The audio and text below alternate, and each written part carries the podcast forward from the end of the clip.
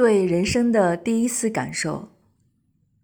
该来的终于来了。这个女人到了预产期，她的丈夫虽然忙碌，但还是陪着她来到了医院，迎接孩子的到来。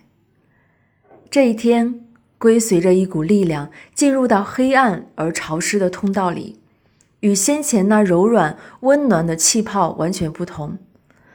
通道不停的一松一紧的，强烈的挤压着龟的身体，眼睛睁不开了，昏暗而柔和的光没有了，耳朵听不到了，轻柔而优美的歌声没有了。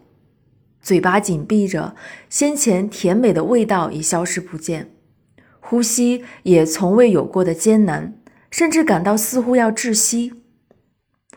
龟将双手与双腿紧紧地贴住自己的身体，头向下，努力且拼命地向下挣脱着。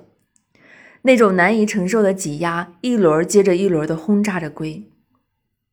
随着几阵震耳的尖叫，一股巨大的力量。终于将龟从通道中推挤出来，掉在一个巨大的新空间中。从这个新空间的定义来说，龟出生了。这个空间嘈杂而又刺眼。龟习惯地将自己的手和脚伸出去，去寻找那柔软又有弹性的气泡壁，却发现什么也触不到。那是一种没有任何回应的空的感觉。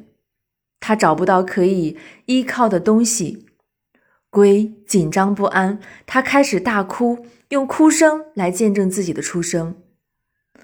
这样的诞生原本应该有份祝福，就如同回荡在耳边天使般的祝福，并能够像种子一样种进龟生命的祝福。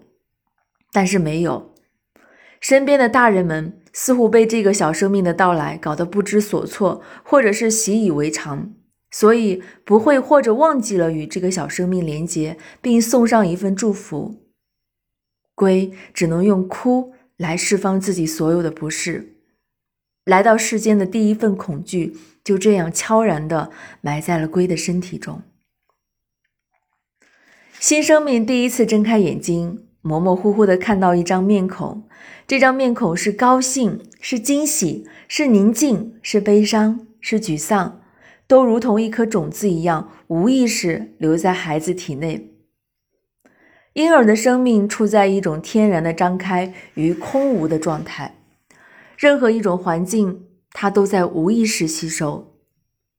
一天又一天，龟看到的面孔越来越清晰，正是这个每天给他甜美的乳汁，为他清洗身体，为他更换舒适衣服的人，与自己有一种深深的。